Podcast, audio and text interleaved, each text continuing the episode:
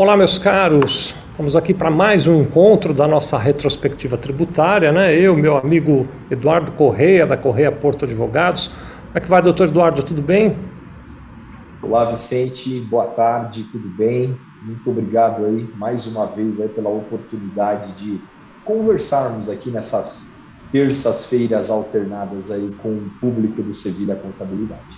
Muito bom. É, nós aqui agradecemos, Eduardo. É sempre uma alegria ter esse espaço aqui para conversar. O nosso dia a dia, nós que somos profissionais dessa área tributária, contadores, advogados, ou você, por exemplo, está nos assistindo que é empreendedor, sempre tem uma pulga atrás da orelha a respeito de algum tema tributário. E é um pouco este, então, a, a razão de existir desses nossos encontros é ir trazendo uh, temas tributários com um olhar mais aprofundado do ponto de vista jurídico, inclusive, daí a necessidade da ajuda da, da, do pessoal da Correia Porto, do doutor Eduardo aqui, para debater e para enriquecer a visão de todos nós, porque esse ambiente tributário de fato merece bastante atenção. Nossos encontros, você que eventualmente não está acostumado com eles, eles sempre são na segunda terça-feira e na quarta terça-feira de cada mês. Né? Então hoje, por exemplo, 14 de dezembro, são agora 14 horas e 2 minutos, é segunda terça-feira de dezembro, estamos aqui. Para hoje eu já vou até fazer um, um, um aviso aqui. Na a, a quarta terça-feira de dezembro cairia no dia 28 de dezembro, é um período meio de férias, né, o, o meu amigo Eduardo? Então, nós voltaremos só na segunda terça-feira de janeiro agora. Né? A gente vai dar esse intervalo e na segunda terça-feira de janeiro nós estaremos aqui para falar, já começar o ano com o pé direito na questão tributária. E hoje, a sugestão do Dr. Eduardo, nós estamos trazendo um tema que até abordamos assim num outro programa nosso. Aliás, deixa eu te convidar, caso você não tenha assistido todos os programas da retrospectiva tributária, é muito melhor do que Round 6. Eu não cheguei nem a assistir Round 6, mas é bem melhor do que Round 6, é bem melhor do que Dexter, melhor do que Harry Potter, vale muito mais a pena você maratonar a retrospectiva tributária, você entra no nosso canal, youtube.com.br Sevilha Contabilidade, e já na primeira página do canal, descendo um pouco a tela ali, você vai encontrar a, a lista de vídeos da retrospectiva tributária e vai poder assistir, tem bastante conteúdo. Já falamos aqui, por exemplo, de PIS, COFINS e ICMS, já discutimos um pouquinho até a questão do ISS, PIS e COFINS também, eh, falamos sobre recuperação de tributos é, incidentes em, nos encargos trabalhistas na Folha, já trouxemos aqui uma série de assuntos. Hoje vamos falar de ICMS ou ISS nas receitas de software, né? Software que tem assim uma visão ampla sobre o ponto de vista de conceituação, das diversas formas como ele é negociado, como ele é cobrado, né? Então, o doutor Eduardo, com o time dele, preparou uma apresentação super bacana. Eu vou passar a palavra para ele. Enquanto isso, fico aqui só com a, a, o convite para você que está nos assistindo para fazer seus comentários, mandar suas perguntas por qualquer uma das redes que você estiver assistindo, no YouTube, no Instagram, no Facebook. Coloca lá teus comentários. Lembra de dizer a cidade de onde você fala e aos poucos a gente vai trazendo a sua contribuição para o bate-papo aqui. Meu amigo Eduardo, a palavra é totalmente sua. Vamos lá, Vicente, vocês estão, estão me ouvindo, né? Maravilha. Vou fazer o compartilhamento. Enquanto a gente, antes de, de darmos aqui início. Bom, primeiro, boa tarde a todos que nos acompanham. Quero fazer aqui um agradecimento eu estava até agora há pouco, viu, Vicente, com o Celso do Cianfesp pessoalmente, né? E eu percebo que os nossos amigos do Cianfesp estão novamente nos acompanhando, prestigiando a retrospectiva tributária e também fazendo a divulgação da retrospectiva é, lá no contexto dessas empresas industriais. Quer falar, Vicente? É, eu só ia dizer que eles têm um carinho enorme por nós, Cianfesp, sempre muito, muito carinhoso. Às vezes eu até fico constrangido porque eu acho que o carinho deles é maior do que o mérito, especialmente meu aqui, né? É, mas obrigado, viu, o, o Dr. Celso, o Sérgio, todo o pessoal do Cianfesp são parceiros queridíssimos. É, eu tenho a mesma sensação, né? Mas a gente vai entregando aquilo que somos, nós somos convocados, né? A entregar e aquilo que a nossa criatividade alcança. É, mas nós resolvemos, então, meus amigos e minhas amigas, né, falar deste tema, que, cujo julgamento se deu em fevereiro deste ano, é, tendo em vista, primeiro que a compreensão e a fixação né, do que o Supremo Tribunal Federal decidiu é algo de suma importância, considerando que nós estamos agora dentro de um contexto de economia digital, né? então cada vez mais nós contadores, né, é, advogados, né, eu os contadores é, atenderão empresas né, da área de tecnologia, muitas delas desenvolvedoras, né, que licenciam e fazem também sessão né, de uso de softwares, né? É, esse é, o, é, um dos temas que a gente vai tratar nesse contexto de economia digital e tecnologia. Mais para frente né, terão outros temas e, e, você também que nos acompanha aqui é um empreendedor ou candidato a empreendedor é muito importante que você saiba, né, exatamente o que, como que se dá a tributação, né? Nós tínhamos muitas dúvidas, né? Até é, pouquíssimo, pouquíssimos meses atrás sobre, olha, eu sou um licenciador de software, será que eu devo pagar o ISS, né? Cuja competência é do município, ou devo pagar o ICMS, cuja competência de é, cobrança e fiscalização é dos estados e do Distrito Federal. Então, como sempre existiu essa dúvida, é uma dúvida relevante, o contribuinte nunca soube né, se ele estava pagando de forma devida ou indevida esses impostos. Aí o STF veio colocar uma pá de cal e é sobre isso que nós vamos falar a partir de agora. Então, eu vou colocar aqui. Pode falar, Vicente. Eu só ia sugerir que você colocasse no modo apresentação, que aí fica mais fácil da gente ler é como é, eu já coloquei, talvez não, esteja. Tá, o, seu, seu PowerPoint ele está mostrando todos os slides, né? Se você clicar no modo para fazer a apresentação de, de slides no seu PowerPoint, é, pois é, no meu computador, Vicente, ele já. Ah, ele está na, na apresentação. Ah, olha que coisa. Eu, eu, vou, eu, vou, fazer o seguinte: eu vou tirar, vou descompartilhar. Tá. Compartilhe novamente. Você, na hora de compartilhar, selecionou a página que estava do Power. Não, ele voltou daquele jeitinho voltou daquela maneira. Quer ver? Peraí, deixa eu ver uma coisa aqui. Você tinha mandado para mim uma cópia desse material? Tinha. É... Ele está no seu e-mail. É, vamos no ver se WhatsApp. É, vamos ver se eu consigo compartilhar ele aqui. Quer ver? Enquanto isso, você que está nos assistindo aqui, aguarda um instantinho só para eu ver, porque aí compartilho com um tamanho um pouquinho maior, né? Uma resolução um pouco mais ampla. Vamos ver se funciona. Quer ver? Deixa eu ver aqui uma coisa. Acho que eu vou conseguir. Olha, eu abri ele aqui. Deixa eu compartilhar aqui, Eduardo. Vamos ver se ele vem bem. Tá aparecendo agora? Será a tela inteira? Para mim, para mim tá aparecendo. Tá na tela toda, né? Então, pronto. Então, Maravilha. eu vou avançando aqui. Você vai me, me pedindo e eu vou avançando, Eduardo. Legal, legal. Vicente, fica melhor realmente a visualização aí para todos os amigos que estão nos acompanhando. Bom, primeiro, né? É, nós temos que tratar aqui da síntese dessa discussão, né? Então, o que, que é, o STF definiu? A, a, o licenciamento de software e a cessão de direitos de uso de software, ela é de competência de cobrança dos estados e do Distrito Federal, ou a competência é dos municípios. Né? Então, esse foi o primeiro. Acho que tá, descompartilhou aqui, viu, Vicente? Então, a competência é de quem? É de um, é de outro. Então, foi isso que o Supremo decidiu já adianto, né? Ele tomou a decisão de que a competência para licenciamento de softwares, e mais para frente a gente vai é, expor aqui quais foram as razões, é para o ISS. Né?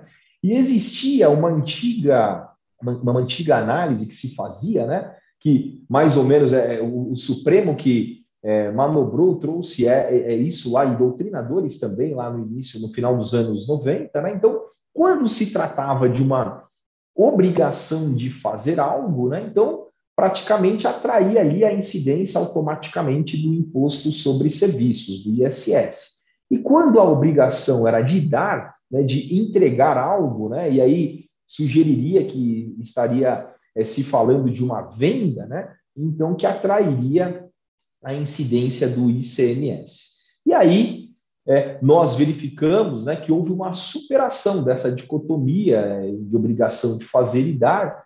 É, vide exemplo, né, por exemplo, dos contratos de franquia. Né? Então, os contratos de franquia, a franquia né, está dentro da lista da Lei Complementar 116 como um, serviço, né? mas a obrigação entendia-se, houve essa tese tributária, essa discussão que chegou ao Supremo Tribunal Federal, dizendo que não poderia, porque a obrigação não é de fazer, né? É uma obrigação de dar, né? Então ela concede cessão de uso de marca, de uma série de coisas, né? Dos próprios é, produtos, a depender do modelo desse contrato de franquia, mas aí o Supremo definiu que, mesmo assim, como se trata de um contrato complexo, que tem tanta obrigação de fazer como de dar, e o fato de franquia estar dentro da lei complementar, né, na lista anexa lei complementar, então que se atrairia, então, deve atrair aí a, incidência do imposto sobre serviços, portanto, do ISS. Né?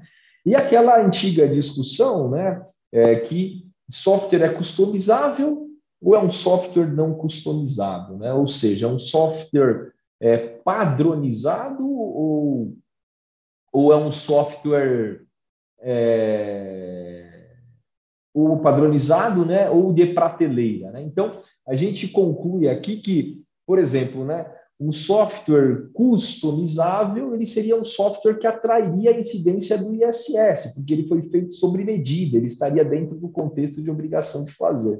E um software não customizável, ele, vamos dar um exemplo, né? O que seria então um software não customizável? Seria, por exemplo, e aí nós até falamos em outra oportunidade aqui, né, Vicente? O, seriam aqueles softwares que nem sei se ainda vendem, né? Mas eles vendiam ali aqueles softwares de gestão dentro da, das lojas Calunga, por exemplo. Né? Então, gestão financeira vendia ali nas prateleiras, ele é um software padronizado, vendido em larga escala, né? Então, por isso, ele não atrairia, segundo o Supremo Tribunal Federal, lá na época, né? É, o, o ISS, a incidência do ISS, mas atrairia sim a incidência do ICMS, né, Vicente? Nós podemos ir para o próximo slide, que agora a gente tem que contextualizar para falar né, onde nós estávamos e como o judiciário estava seguindo e para onde e onde nós chegamos agora em fevereiro de 2021. Então, lá em 98, quando já existia essa discussão, né, dentro desse recurso extraordinário 176-626-3, o que foi compreendido e entendido ali pelo Supremo Tribunal Federal? Que os softwares de prateleira ou padronizado, exemplo, né, esses que vendem ou vendiam na Calunga, ou como, por exemplo, também é, o pacote Office, né, que também é um software né, é, que vendia também nessas lojas, né, nessas grandes lojas aí, é, atrairia o ICMS, porque você estaria, é, estaria dentro de um contexto de obrigação de dar e você entrega, entrega né, esse software não customizado, de prateleira, fabricado em larga escala, então entendia-se que isso era uma venda, né? então atrairia ali a incidência do ICMS.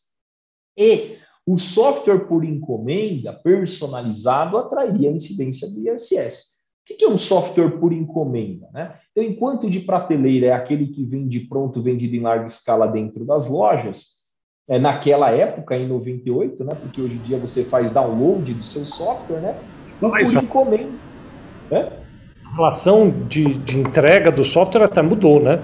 Ela não é mais uma relação física, né? Agora, para a maioria dos softwares, você tem uma relação subjetiva é, é, eletrônica, digital, né? É, e você sabe, Vicente, que esse ponto que você coloca é importante, porque é, uma das coisas que é, determinava se a incidência ia ser um ou outro, era essa questão de ser corpóreo ou incorpóreo. Né? Então, se ele é incorpóreo, seria o ISS, seria corpóreo, físico, o suporte físico, então seria o ICMS. Né? Para dar um exemplo de software por encomenda, por exemplo, software personalizado, né? vamos pensar no seu escritório de contabilidade, você tem aí uma demanda muito específica, né, ou um projeto para realizar, contrata é, uma empresa talvez que já tenha um pedaço né, daquela solução que você precisa, mas ela customiza, ela personaliza para você. Então, nessa situação, lá em 98, né, falava-se que é, tratava-se então nessa situação de ISS, porque houve um, alguma padronização, alguma personalização. Né? Aí no próximo slide, ô Vicente, então a gente sai de 98, né? E vamos para é, praticamente aí, ó, o ano de 2010, né? Olha como lá em 99 ainda, né? Nós falamos de um julgado de 98, Vicente. E no ano, ah, no mesmo ano de 98, o estado do Mato Grosso já prevendo essa questão de transferência eletrônica de dados, né? Ele autorizou a incidência do ICMS sobre software, ainda que pela transferência eletrônica de dados. Então, o que ele está dizendo? É exatamente o que você acabou de colocar. Não importa se vai ser suporte físico, se é corpóreo ou incorpóreo. Se houver essa transferência eletrônica de dados, que seria o download via internet, também atrairia tá, o ICMS. Né? E aí isso foi objeto de discussão na ação direta de inconstitucionalidade número 1945, né, é, contestando exatamente essa lei do Mato Grosso, que é do ano de 98. Em um pedido de liminar, no ano de 2010, o que, que o Supremo é, define? Né? Nesse aspecto, ele, ele já traz ali o que poderia ser seu entendimento, né? e diz o seguinte: ainda que é, o software seja adquirido por transferência eletrônica de dados, portanto, download, download precisa de internet, o que deve ser pago é o ICMS, né? porque inexiste, inexistência de bem corpóreo ou mercadoria em sentido estrito passou a ser irrelevante para o Supremo. Então, ele deu um passo. Né? Então, essa questão de ser corpóreo ou incorpóreo, para ele já não tem, é, não, não tem diferença. Se for software, ainda que for transferência eletrônica de dados, a gente já está em 2010, né? É, deve atrair a incidência do ICMS. Aí nós vamos andar mais um pouquinho no próximo slide e vamos chegar a 2015, né? E aí foi editado em 2015 o convênio ICMS número 181.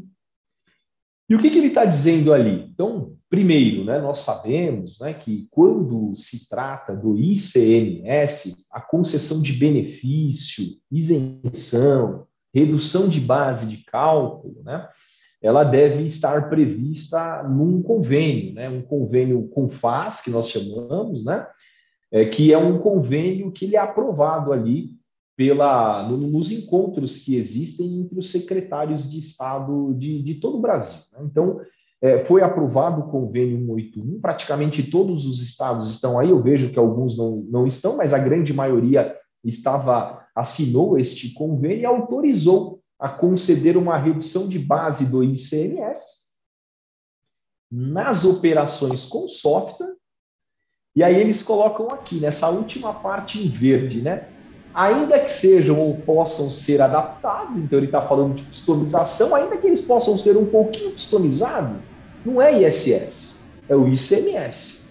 Disponibilizado por qualquer meio, ou seja, físico, suporte físico ou transferência eletrônica de dados, né?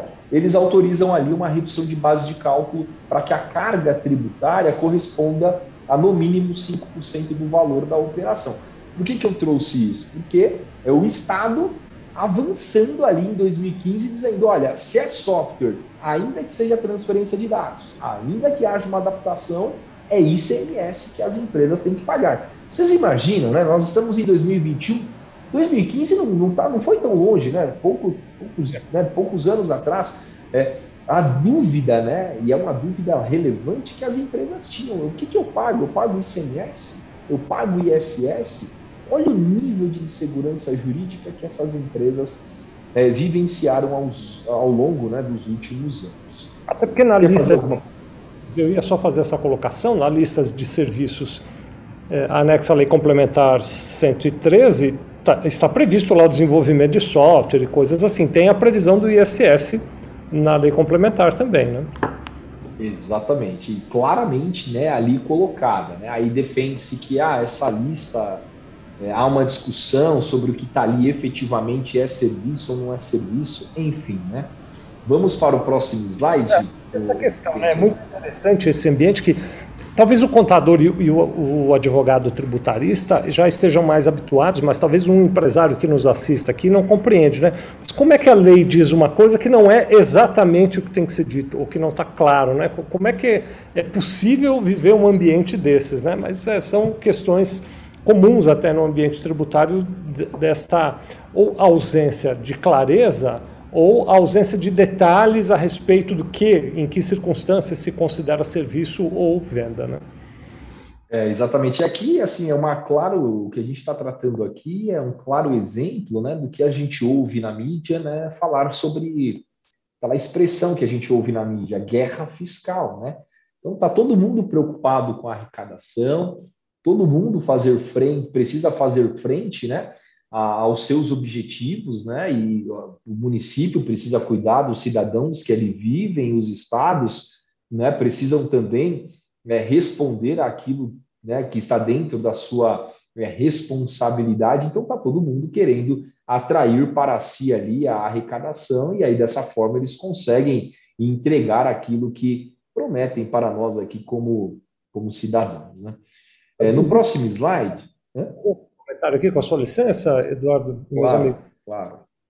Tenta, eh, há também a possibilidade de um outro olhar aqui, né? Esse convênio ICMS 181, ao definir uma alíquota mínima de 5%, ele traz, e eu entendo que não por coincidência, a alíquota máxima do ISS como padrão para referência da alíquota mínima do ICMS. Né? Então, eu, eu até poderia dizer que há um certo movimento de até quebrar a resistência das empresas, porque as empresas, se o ICMS é muito maior, vale a pena discutir a incidência do ICMS, porque o ISS me traz economia. Agora, se o ICMS é igual ao ISS, para mim tanto faz, então eu não vou discutir tanto, né? Então tem, na minha opinião, esse olhar também de pacificar um pouco o público-alvo ao permitir que os estados ofereçam uma alíquota de ICMS mais próxima, mais parecida com a alíquota de ISS, que é nominalmente menor. Né? É, muito bem lembrado. Né? São as distorções que às vezes a gente acha que quem está criando né, são os entes públicos, mas muitas vezes é são os contribuintes, né? cada um trabalhando e jogando de acordo com seus interesses. Né?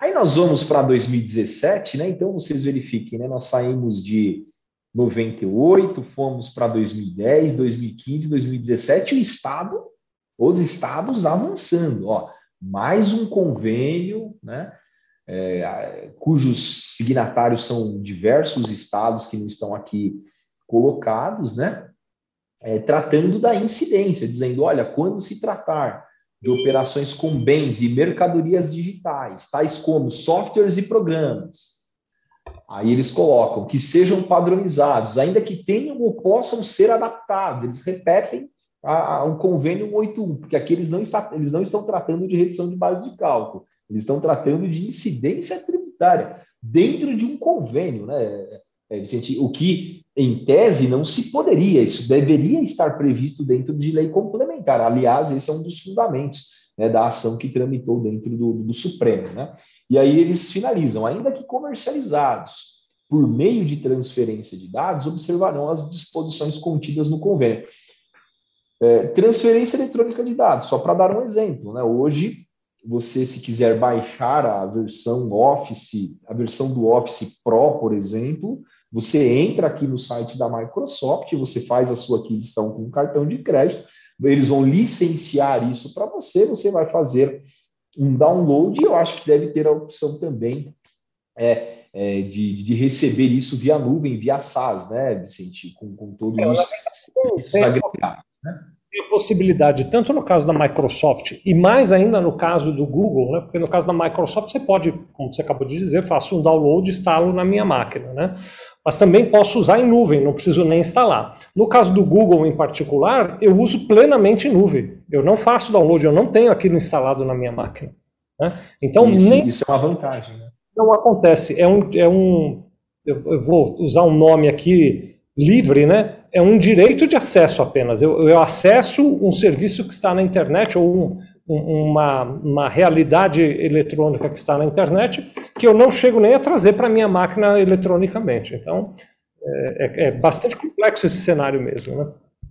Exatamente. Então, é, só para né, fazer essa última memória, né? Então, em 98, o Supremo diz, né? Tratando-se de software de prateleira, é ICMS. Tratando de software por encomenda, ele é ISS. Bom, até aí tudo bem. Aí vem o Supremo em 2010 e diz assim: olha, não importa, tá? Se o bem é corpóreo, a mercadoria é incorpórea, isso é irrelevante. Se houver software transferido eletronicamente, a incidência é do ICMS. Quando o Supremo diz isso, Vicente, numa liminar, em 2010, os estados eles ficam ali ávidos por, olha, então vamos colocar é. o pé no acelerador e trazer para nós essa arrecadação, né? Aí tem aquela o movimento de 2015, este de 2017, e aí vamos olhar é tudo dos estados, né? E aí vamos seguir agora, Vicente, no próximo slide e trazer um parecer normativo, né, é, de 2017 que é o parecer normativo do município de São Paulo, né? Que hoje nós concluímos que era quem tinha razão, né? É, eu falo município de São Paulo, né? Eu querendo dizer assim, né? Nós somos o, o, município mais rico, o município formador de opinião, de uma certa maneira, dos fiscos do Brasil inteiro, né? E olha o que dizia lá o município de São Paulo em 2017, né? O licenciamento ou cessão de direito de uso de programas de computação, e aí ele tanto faz, por meio de suporte físico, que na época era relevante, hoje não é mais, ou transferência eletrônica de dados, instalados em servidor externo, né, ou não, ou via mero download, né, é, enquadra-se no subitem 105 e atrai a incidência do ISS. Né? Então, e aí ele, no artigo 2 esse, esse esse parecer só, só tem dois artigos, né?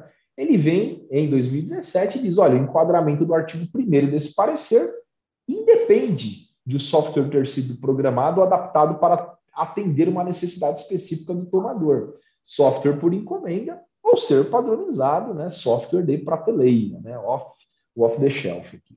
Então, é, lá. Né? Vinha se dizendo até agora, né? É, exatamente. Então, só que aí ele levantou a mão. Então, você vê, os estados avançaram muito. Em 2017 vem essa reação do município de São Paulo, porque esse parecer normativo, é importante dizer, ele não vincula os contribuintes, mas ele vincula toda a fiscalização do município de São Paulo, que é referência, né? tanto em tecnologia, preparo e etc., né? em todo o Brasil. Então, na prática, porque a partir desse momento a Prefeitura de São Paulo começou a cobrar e autuar as empresas que não estavam eventualmente recolhendo o ISS por aqui, nessas operações que ele citou no parecer. Né? Isso, é não que ela não estava autuando antes, mas agora ela criou um padrão de comportamento para sua fiscalização. Uhum.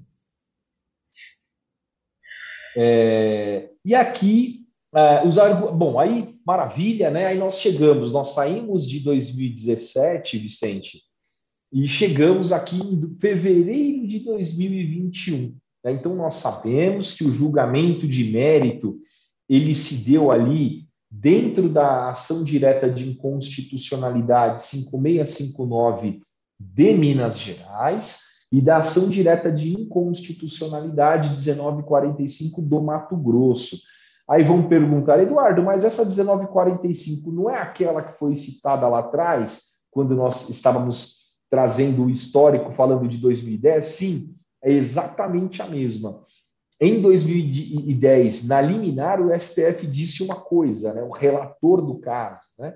E agora, em 2021, é, eles chegaram numa conclusão é, diferente. Né? Vamos é, é destacar, né, Vicente, que Hoje, nós, quando a gente fala que estamos diante de uma situação, de um contexto de economia digital, era coisa que não existia quando a Constituição Federal foi otorgada lá em 1988, né?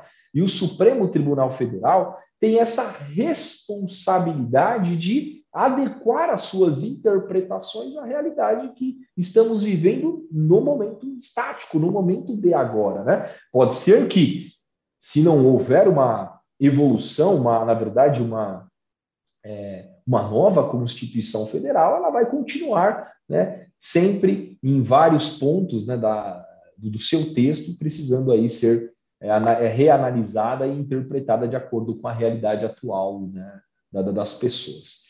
Eu queria, Eduardo, pedir licença desse ponto da conversa, porque então nós estamos aqui no caso que é justa, justamente essa ação direta de inconstitucionalidade de 1945, que em 2010, numa decisão liminar, ia encaminhando o assunto para uma direção, e depois, mais adiante, a, a mesma corte, aí já não numa decisão liminar, tomou uma decisão diferente. Né? Então, eu acho importante, queria só pedir licença para quem está nos assistindo, para muito rapidamente, sem tirar o foco central do assunto, explorar um pouco desta questão, porque é frequente, viu, Eduardo, muitos clientes meus aqui, clientes da Sevilha Contabilidade, leem no jornal ou assistem na televisão ou veem em algum veículo de notícias por aí a informação de que tal coisa foi decidida. Então, houve um julgamento que decidiu tal situação. Né? E me procuram dizendo, então, agora, o, o Vicente, você precisa mudar, porque você estava apurando de uma maneira X, mas eu, eu, vi a notícia de uma decisão em tal lugar dizendo que já não é mais assim e tal. Né? Então eu queria trazer esse olhar de que, primeiro, na maioria das vezes a decisão se aplica apenas àquela ação, para aquela questão especificamente, não é uma questão que se é auto-aplicável para todos, né? e muitas vezes é uma decisão liminar, que mais adiante pode ser revista, mais adiante pode ser reanalisada. Então, não é, eu vou usar esse nome, eu não sei se fica claro para para todo mundo, né? não sei se é democrático esse nome, mas é, essas notícias que a gente vê por aí com frequência, elas normalmente, na maioria das vezes, não são auto-aplicáveis. Não é uma coisa que eu pego aquilo e já transforma a realidade da minha empresa, porque ela não funciona desta forma. Ainda é um, uma etapa, né? É, ainda é um, um, passo de uma jornada que ainda, na maioria das vezes, vai seguir por muito tempo. Né? Então, quis só aproveitar esse exemplo, que está muito vivo agora, né, Eduardo, para pedir às pessoas que estão nos assistindo, tenham calma com o que vocês leem, com o que vocês veem, porque nem tudo pode ser extraído para a realidade da sua empresa imediatamente. É, eu acho que muito importante, viu, Vicente, dentro do que você aqui coloca, né? É primeiro, né? Sempre perguntar, o questionamento que, que eu acho importante, essa decisão é uma decisão de mérito ou é uma liminar? Né? Porque liminar nós chamamos aqui de decisão precária, né? que ela pode a qualquer momento é, ser objeto né, de contestação e ou interposição de recurso, né, falando tecnicamente, e ser revertida. Né? Então, tem este ponto. Outro ponto é saber se o julgamento, sob que rito ele se deu, né? A decisão é, do Supremo, seja do Supremo, seja do Superior Tribunal de Justiça, ela é ou não uma decisão vinculante, né? Eu acho que isso é muito importante é, para que a gente não tome, né? Não pegue apenas ali a notícia de jornal ou só ali o, o título da notícia do, de jornal e, e já fiquemos ali ansiosos, né? Porque quando você lê, aquilo pode gerar um efeito positivo, mas pode também, a depender da notícia, gerar um efeito negativo aí na sua na operação da sua empresa ou na, nas operações dos seus clientes aí, contadores e advogados. Os argumentos né, dessas ações diretas de inconstitucionalidade principais né, para se determinar que a incidência nas operações com software que basicamente os contratos são de licença ou de cessão de uso de direitos, né? É, é o ISS são as seguintes, né? Não há circulação de mercadorias, né? O que, que ele quer dizer com isso? Quando você é proprietário de um software, né, porque foi desenvolvido, você detém a propriedade intelectual daquele software, só haveria circulação de mercadorias, por exemplo, se houvesse a transferência do código-fonte daquele software.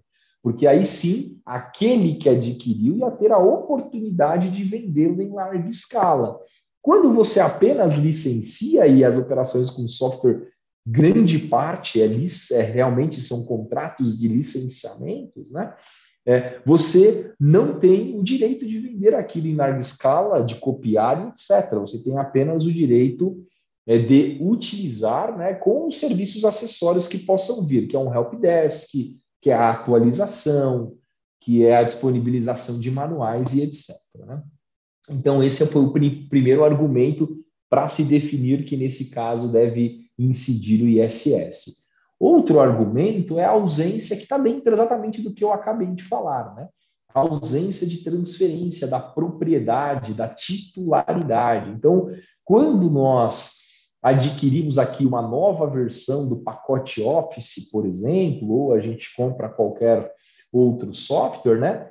Nesse caso da Microsoft, ele continua sendo é, da Microsoft, ela só te deu a licença de uso. Então, não houve a transferência de propriedade, houve a licença é, de uso daquele software. Inclusive, se você tiver problema com o uso, você pode cobrar isso da Microsoft, que é a proprietária desenvolvedora. Se houver uma atualização é, que eventualmente não é, você não conseguiu se utilizar ou por alguma razão deu problema na atualização é, da sua licença, você pode, você tem a quem reclamar. Né? Então, isso a gente está falando de. Né, um outro argumento foi esse, a ausência da transferência de propriedade que realmente não há.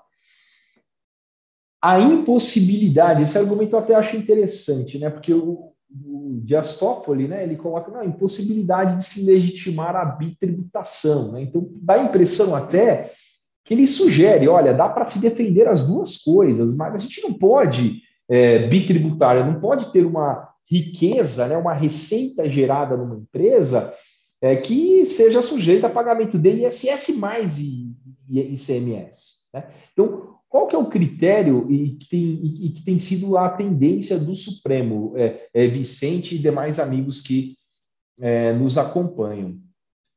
Se está na lista anexa à Lei Complementar 116 deve atrair é, a incidência do ISS.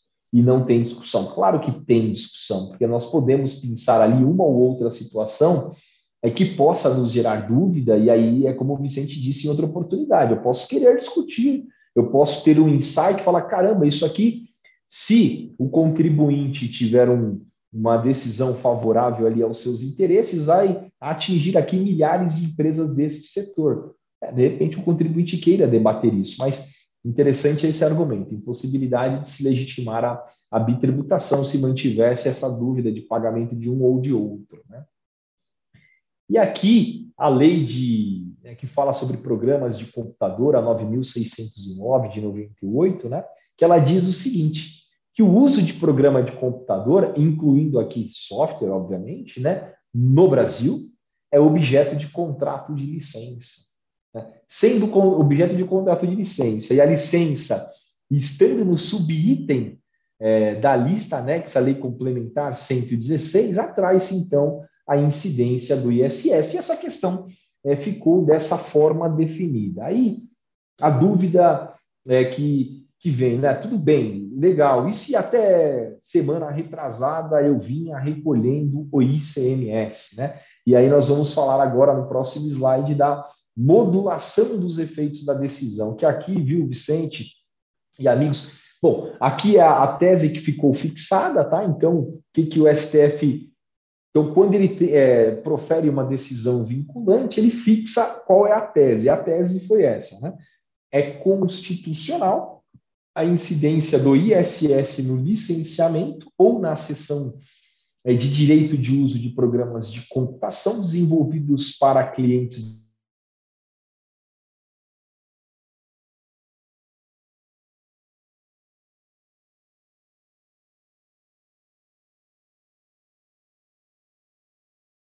sobre a modulação dos efeitos. É a parte interessante também aqui dessa apresentação, é, é, tá dizendo que minha internet está um pouquinho instável. Mas eu estou te ouvindo aqui, viu, Eduardo? Você, você consegue passar para o próximo slide? Claro, vamos Então, na modulação de efeitos agora da decisão, né, então, os ministros entenderam né, que a, a eficácia ex nunc, né, o que, que significa ex nunc? Né? A gente sempre ouve essas duas expressões, ex tunc e ex nunc, né, que é retroage ou não retroage. Então, quando vocês verem alguma decisão ex nunc, aí eu sempre pego o N, né, do nunc, é o não retroage. Né? Então, é assim que eu fixei lá em 2001, quando eu aprendi isso, né, há 20 anos atrás. A contar da data da publicação do mérito, então, que se deu em três. A, a ata de julgamento desse caso, Vicente, o julgamento foi no dia 24 do 2, e a, a ata de julgamento foi publicada no dia 3 do 3. Quando, como está ali é, atribuindo eficácia ex nunc, está dizendo que essa decisão, os efeitos dela não retroagem. Né? E temos aqui os dois principais pontos. Né? Eles aplicam essa eficácia ex nunc para, um, impossibilitar a repetição de indébito do ICMS, incidentes sobre operações com softwares, em favor de quem recolheu esse imposto até a véspera da data da publicação da ata, até o dia 2 né, do 3 de 2021, vedando que os municípios cobrem o ISS em relação aos mesmos fatos geradores. O que, que ele está querendo dizer aqui, basicamente? Né? Se você pagou o ISS até o dia 2 do 3 de 2021, morreu o assunto, e a partir do dia 3 você pague ISS. É isso que ele está dizendo em outras palavras, né? Que ele tem que deixar isso bem explicadinho para que não venham depois os advogados dizer que tem dúvida e criar uma nova tese em cima daquilo que é, já foi decidido, né? E para que também, né, os municípios não queiram, né? Então, olha, se você é uma empresa é, desenvolvedora, né, de, de programas de computador que recolheu o ICMS até aquela data para que o município não fale, olha, me pague o ISS dos últimos cinco anos. Né? Então, foi por isso que houve a modulação nesses termos. Né? Impedir né, que os estados cobrem o ICMS em relação a fatos geradores ocorridos até a data da véspera da, da, da publicação da ata. Né? Então, também, exatamente é, o mesmo racional. Né? Se você vinha pagando ISS, que você continue então pagando ISS, você não deve nem para o Estado e nem para o município. A mesma coisa do ICMS. Se você vinha pagando ICMS até o dia 2 do 3, você, com relação ao passado, está ok, mas dali para frente você deve pagar o ISS. Acho que ficou claro, né, Vicente? Esses dois, ficaram claros esses dois pontos, né? Claro. E aqui.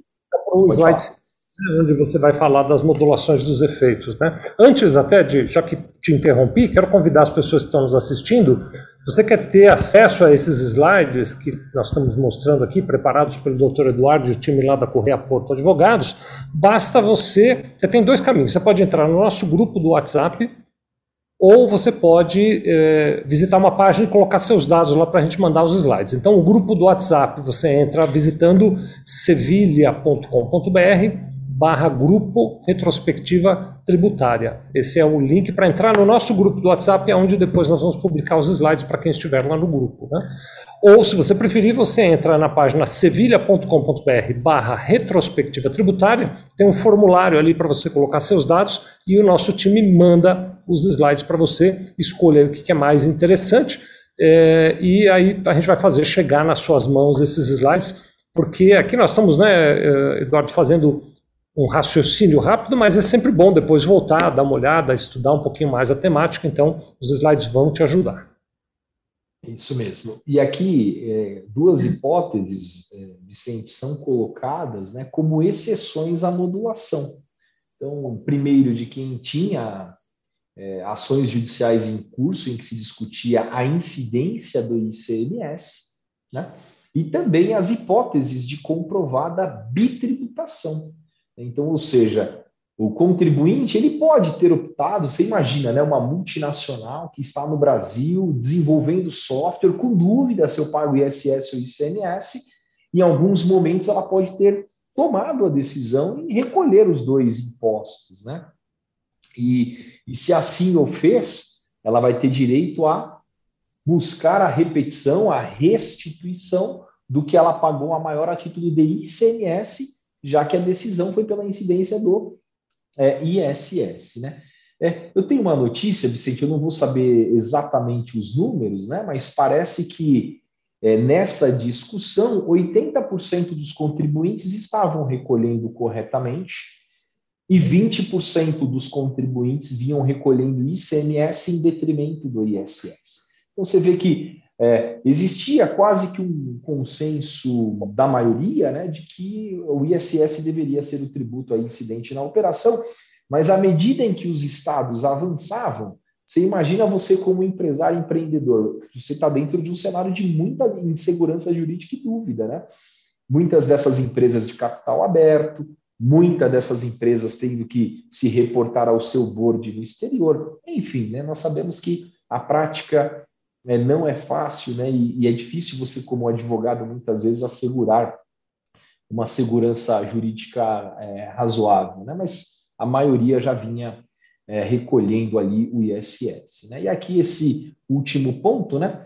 É, por, aí é meio que uma conclusão, né? Incide o, o ISS no caso de não recolhimento do ICMS ou do ISS. Então, a empresa que não recolheu nada, ela vai ter que pagar o ISS. Né? Não vai, ela não tem opção de pagar um ou outro, ela vai pagar é, o ISS até o dia 2 de 3 de 2021 e os cinco anos anteriores também. Né? Então, este é o ponto. É, e aqui é só uma coisa, aqui é um ponto assim, né? Muito, muito, muito interessante, né? Aqui é uma solução de consulta de ZIT da quarta região, e que menciona uma solução de consulta de ZIT da sexta região também, Vicente. Então, da quarta região que abarca esses estados aí, né? O estado do Alagoas, da Paraíba, do Pernambuco e Rio Grande do Norte, né? E o sexta região, que salvo engano, é Minas Gerais, enfim, mas é Minas Gerais aqui é a parte do sudeste, né? E falando aqui, essa solução de consulta, vejam, né? Ela é de outubro de 2021, ela está falando especificamente de empresas, é, vamos pensar nas empresas de software, né? É, desenvolvedoras e que comercializam software, né? tributadas pelo lucro presumido. Nós sabemos que quando a gente fala de uma empresa de lucro presumido da, do setor comercial ou que exerça atividade comercial, a base de cálculo presumida ela é de 8%, não é isso, Vicente? E quando ela é uma prestadora de serviços, a base de cálculo presumida para fins de é, pagamento né, de imposto de renda e contribuição social é de 32%. Né? E, curiosamente, mesmo após a decisão do Supremo Tribunal Federal, olha só o que a Receita Federal continua entendendo, é o entendimento da Receita Federal. Né? Ela entra nessa seara de software customizado e software não customizado. E ela praticamente ela diz assim: olha, quando a sua receita é, decorrer de venda é, de programa de computador, ele, você vai ter que analisar a natureza da atividade que prevalece na relação entre as partes. É uma relação de venda ou de prestação de serviços? Ou seja, a customização desse software ou não há customização? Se há customização, é, é prestação de serviços, portanto, a base de cálculo é, do lucro presumido, 32%. Se você entender que não há uma customização relevante, que há, na verdade, uma mera comercialização, que atrairia, então, né, é, seria a atividade seria comercial, venda de mercadoria e a base de cálculo presumida de 8%. Então, só para dizer, né, a decisão do Supremo ela vincula é, os contribuintes, vincula também é, os entes públicos, né, com relação ao ISS e, e ao ICMS, mas a gente verifica uma Receita Federal que não necessariamente aderiu à decisão do Supremo, porque se tivesse aderido à decisão do Supremo, e não que ela deveria, tá? Ela não é obrigada, né? É, mas é, se ela tivesse olhando e a gente tivesse estivéssemos preocupados também com uma padronização, né, tudo aqui seria serviço e tudo aqui é, teria como base de cálculo 32%, que é a base de cálculo do, do lucro presumido para prestadores de serviços. Então, eu vejo que essa posição do Supremo ela acaba, de uma certa maneira, Vicente, é, beneficiando né, é, os contribuintes. Né?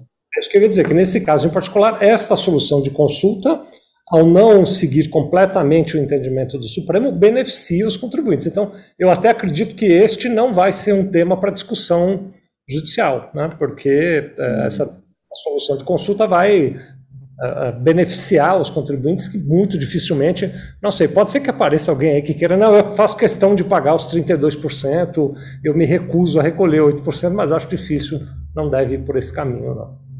É, aqui é até, viu, é uma forma, né, é bom sabermos disso para nós, assim, é, prestarmos a nossa assessoria, nosso serviço aos nossos clientes da melhor forma possível. Né? Outra coisa interessante que a gente verifica nessas empresas também, Vicente, é só um adendo né, ao que a gente está tratando no dia de hoje, é que essas empresas estão sujeitas à desoneração de folha de pagamento né, e devem continuar sujeitas à desoneração de folha. Né?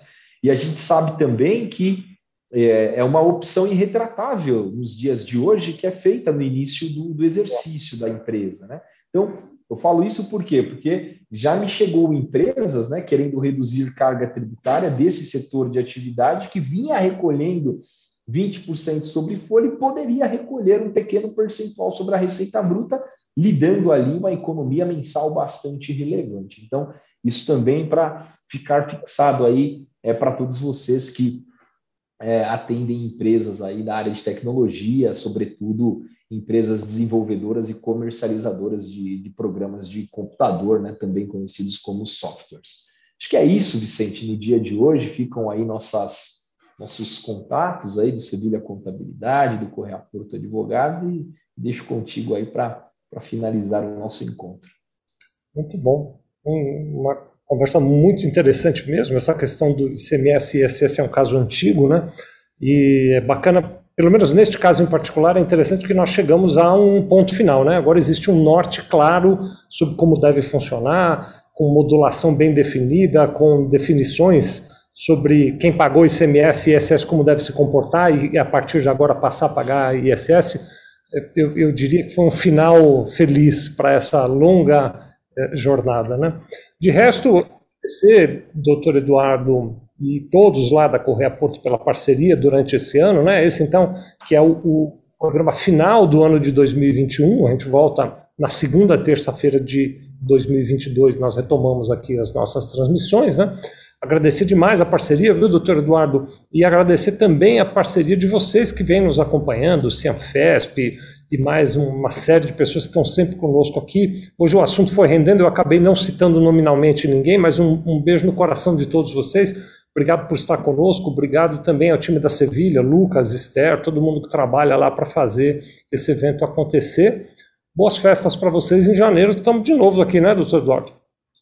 É isso aí, Vicente. Muito obrigado. Foi mais um ano muito bom, né? um ano de, de, de boa é, parceria aqui dentro do, do, Retrospectiva Tributária. Ficamos felizes e honrados aí com essa oportunidade de, de bater esse papo, viu, Vicente? Que é um bate-papo leve, um bate-papo informal, é mais para tentar pegar esses temas de grande relevância e trazer também essa visão, perspectiva também jurídica, né, da das situações, né? Dá para nós avançarmos bastante também, podemos fazê-lo aí a, ao longo de 2022. Acho que a, a, a acho que a, tendência né, de tudo isso é nós construirmos algo ao longo do tempo cada vez mais grandioso e entregando aí conteúdo de qualidade para todos que acompanham o canal do Sevilha Contabilidade.